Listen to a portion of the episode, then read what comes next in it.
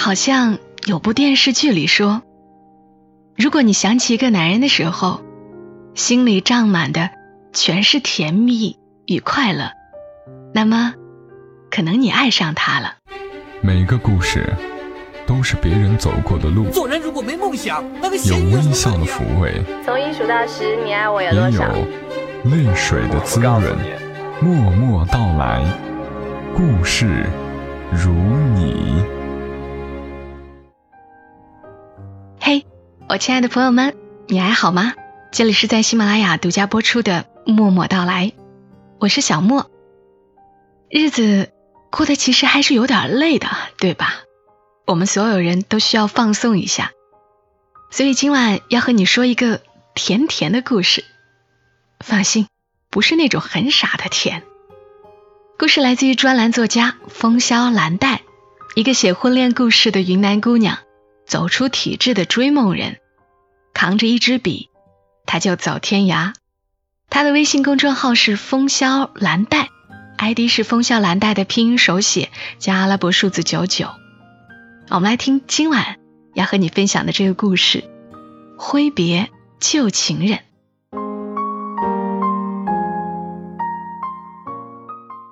故事的主人公叫做小鱼，小鱼。刚拿到驾照没多久，就偷开舅舅的车，和两个朋友出去玩。驾驶技术不过硬，在森林景区弯道上，帕萨特的轮子就拐进了沟里。女孩们惊慌尖叫的下了车，轮子死死的陷在落水沟里，大概大家只能干瞪眼。小鱼不敢打电话问舅舅。他们叽叽喳喳的商量怎么办。路边的树林里悄无声息的冒出来一个男人，黑 T 恤，脸很方，眼神憨实，长得棱角分明，但面无表情。要帮忙吗？他问。小鱼点头如捣蒜，还是好人多呀。男人查看了情况，说。四百块，什么？小鱼惊诧，没弄明白男人说钱是什么意思。你这轮子卡得紧，得四百块。男人又补充。小鱼刚才冒出的好感荡然无存，靠，趁火打劫啊！男人转身便走，那你们自己叫拖车吧，比我的贵。小鱼急了，前不着村后不着店的找拖车，兴师动众。要是被舅舅知道了，得挨骂。他喊他：“哎，你真能弄出来啊？怎么弄？”男人停住，山人自有妙计，不弄出来不收钱。能少点吗？小鱼讨价还价。男人掏出一支烟，点燃，笑了笑说。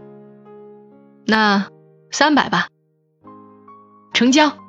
小鱼咬咬牙答应了。只见男人猛吹了一声口哨，不一会儿，山林里窜出来三个壮男，看样子是附近的村民。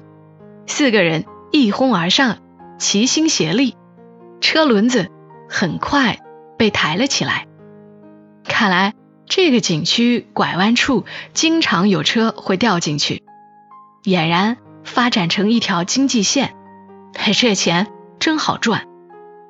小鱼嘟囔着把三百块塞给男人，男人给了三个村民一人一张，笑嘻嘻地说：“谢谢惠顾，欢迎下次再来啊！来你个头啊！”小鱼重新上车，慢悠悠地开上路。男人在后视镜里渐渐变成一条黑线。正值小长假，景区的小旅馆暴挤，找了半天没房。女孩们都在怪小鱼，怎么不早点订啊？小鱼说：“我昨晚还在加班，忙得要死。再说我咋知道这么难订啊？你不会叫胖子订啊？”一说到胖子。小鱼就不开心，他跟胖子谈了四年恋爱，前年胖子家付了二十万首付买了房，说等他们结婚再装修。胖子和小鱼对半供着贷款，小鱼爸给了小鱼十万，说赶紧装修结婚吧。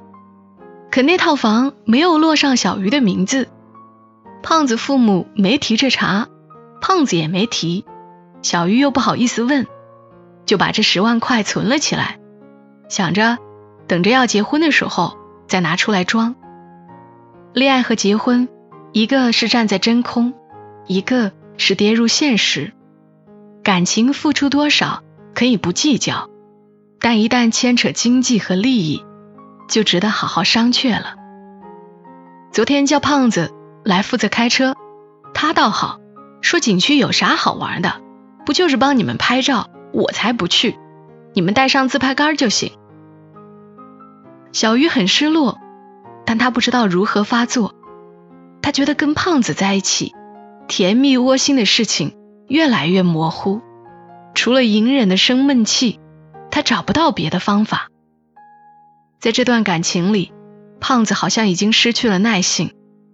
他们解决矛盾的方式只有冷战，一场接一场，没有硝烟，但还是会磨蚀掉一部分感情。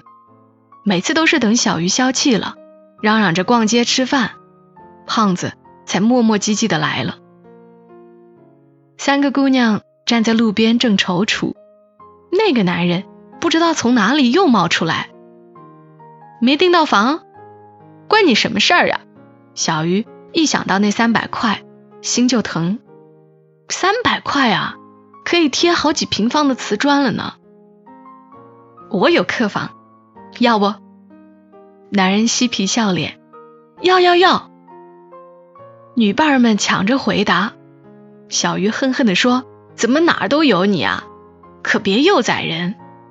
哎，我们是靠劳动力挣钱，旅馆嘛是我开的，看在你是老顾客的份上，给你八折吧。”他们在男人的带领下到了一个小旅馆，环境还行，八折并不贵，小鱼这才消了点气。男人叫阿哲。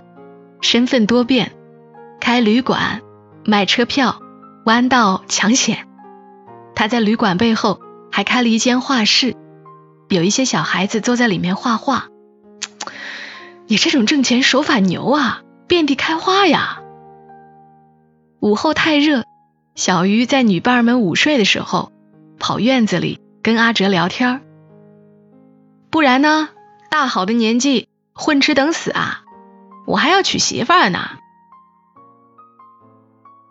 阿哲坐在树下嗑瓜子，他半眯着眼睛望天，穿着超大的 T 恤，很酷。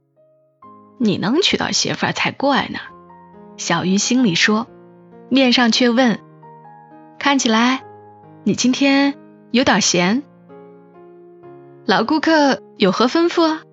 待会儿等那两个美女起床。”帮我们拍照行不？行啊，小鱼笑道：“算你识相。看在你三番五次光顾我的份上，就象征性的收两百吧。”靠，见钱眼开啊！你不拍就算了，我自己拍去。他生气的扛着自拍杆往旅馆后面的小路走。午后没有一丝风，空气闷热，蝉在树上嘶鸣。其实是生胖子的气，怒火转嫁到了阿哲身上。从他出来，胖子连个电话都没打来，气死人。七拐八绕的拍着风景，小鱼越走越远。山间清凉，树木茂密。据网上说，山后有一眼月亮泉，泉水很甜，喝了能心想事成。小鱼。便朝山上爬去，没成想泉水没找到，却糊里糊涂的迷了路。山里没信号，手机成了废物。小鱼越走越慌，夕阳慢慢斜落于山后，天黑下来，万籁俱寂。小鱼走着走着崴了脚，他不敢再走了，借着稀薄的月光坐在一棵树下直喘气。似乎过了很久，稀稀疏疏的走来一个人，电筒光带来微弱的光明。见是阿哲，小鱼这才放声哭出来：“真笨呐，居然会迷路！找你我累得半死，老顾客就收个三百吧。”阿哲背起他，恨恨地说。小鱼一边哭一边说：“你每天除了钻在钱眼里，你还会干嘛？”阿哲说：“想要的东西就要拼尽全力去争取呗。再说我又不偷不抢，我是正当赚取酬劳，我不可耻。”小鱼听了不再说话，因为冷，他紧紧贴住他的背，继续嘤嘤的哭。阿哲无奈，便说：“好啦好啦，大不了我不要你三百块了。”阿哲熟悉山路，步子稳健，他的背犹如一个巢穴。小鱼逐渐安静下来。这是奇妙的一天，陌生的山林，陌生的男人。小鱼缩在他的背上，眼泪浸湿了他的大 T 恤。小鱼睡了很久才起床，两个朋友开始骂胖子，说昨天找不到小鱼，打电话给胖子，胖子居然只是叫他们报警，而且还说小鱼爱玩，指不定跟你们捉迷藏呢。这样的男朋友还不如养条狗。你看看人家阿哲，二话没说就往山上冲。朋友骂得唾沫横飞，小鱼洗脸刷牙。面无表情，心下已是凉冰冰。在景区又玩了一天，回来没看见阿哲。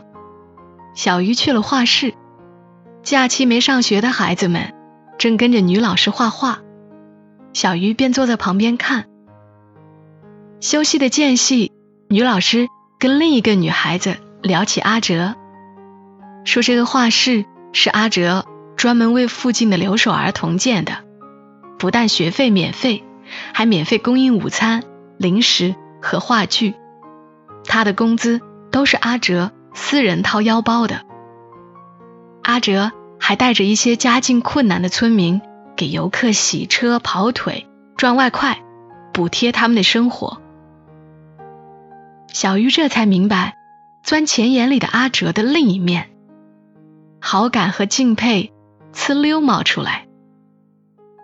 傍晚，阿哲从外面回来，递了一瓶碘酒给他。这是干嘛？小鱼吃惊。你瞅瞅你腿上的刮痕。小鱼这才发现，昨晚在山林里腿被树枝擦出的血痕。他心下感激，却歪着脑袋，促狭的问：“这个要收费吗？”阿哲挠挠头，土豪，请随意。他们相视而笑。小鱼说：“我请你吃晚饭吧，感谢你的免费服务。”那晚，小鱼很高兴，梅子酒喝了一杯又一杯。两个朋友吃完饭就溜去参加篝火晚会。小鱼一边唱山歌，一边攥着阿哲的衣服当手帕抹眼泪。山间的夜色很美，他们摇摇晃晃的走回来。阿哲说：“小鱼，怎么天天抹眼泪？有啥可伤心的？”小鱼说：“不伤心，来，我们玩游戏，一二三，开始。胖子蹲，胖子蹲完，死胖子蹲，死胖子蹲完，胖子蹲。”阿哲笑岔气：“你又不胖，你跟胖子有仇啊？”我爱上他的时候，他还不是胖子，现在他长成胖子了，可他不爱我了。我还了两年贷款，总觉得不继续走下去，都他妈白还了。我现在已经分不清，我是因为爱他，还是因为不甘心。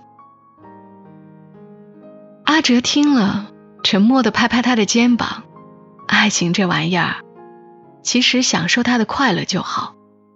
我们要的是快乐与幸福，不是痛苦与纠缠。生活很美好，有什么坎过不去吗？舍弃不值当的，抓住你想要的。小鱼加油啊！小鱼听了，愣了愣神。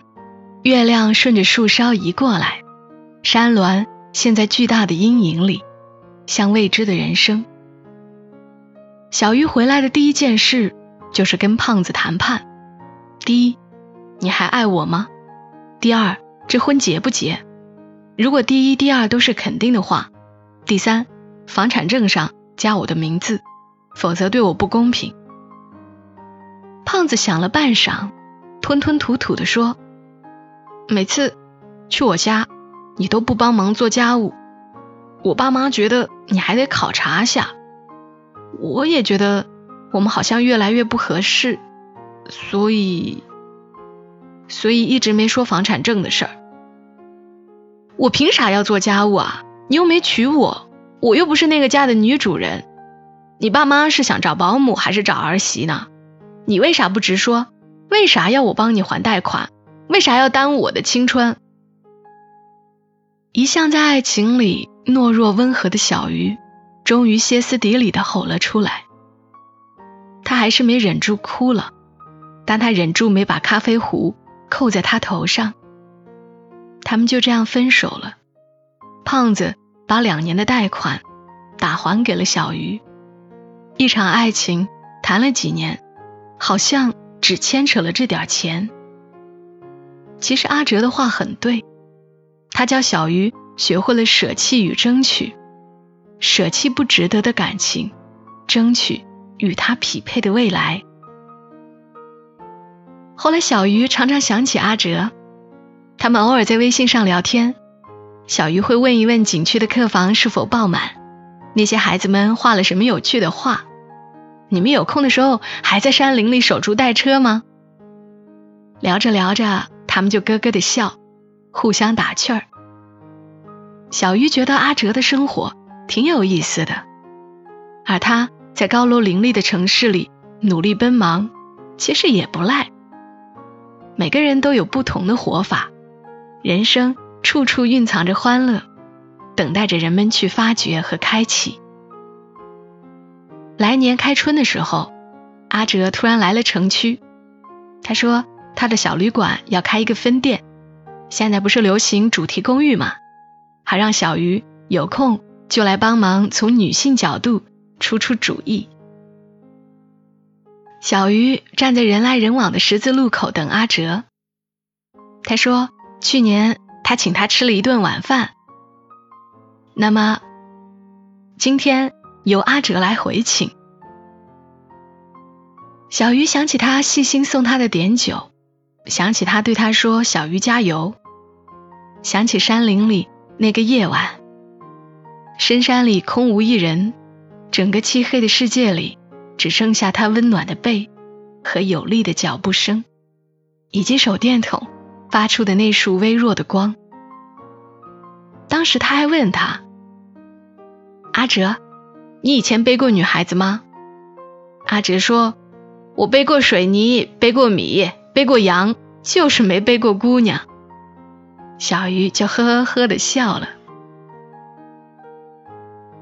好像有部电视剧里说，如果你想起一个男人的时候，心里胀满的全是甜蜜与快乐，那么可能你爱上他了。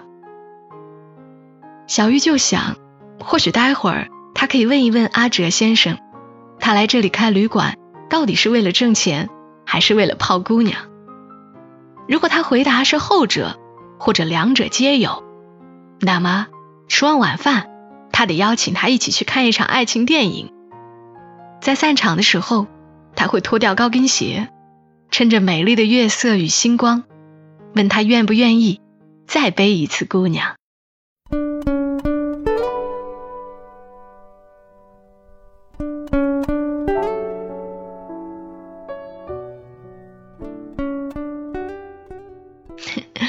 好啦听完是不是心情都愉悦了？谢谢风香蓝带，每次都能写下这么温暖的故事，让我们或疲惫或枯燥的身心，能够感受到一点美好，也跟随故事中的人多了一些期待。如果你也喜欢他的故事，可以关注他的公众号“风萧蓝带 ”，ID 是“风萧蓝带”的拼音手写加阿拉伯数字九九。今晚节目就陪伴你们到这里啦，我们下期声音再会，祝你夜好眠。小莫在长沙跟你说晚安。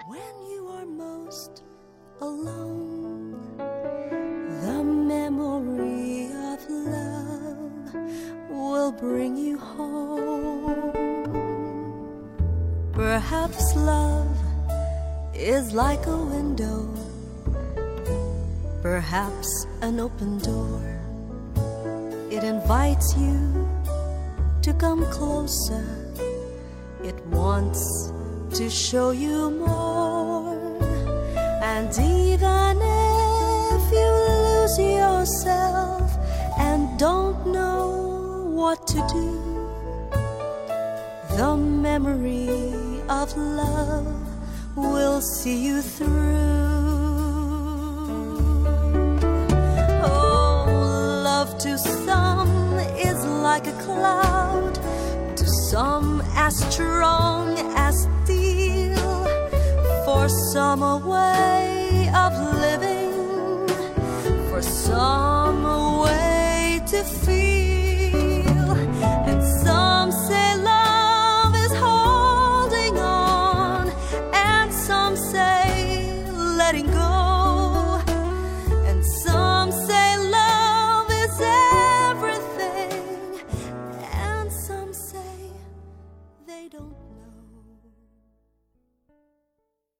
果你喜欢这期节目，麻烦你帮忙转发到朋友圈，让更多的人听到。小莫在这儿，谢谢你。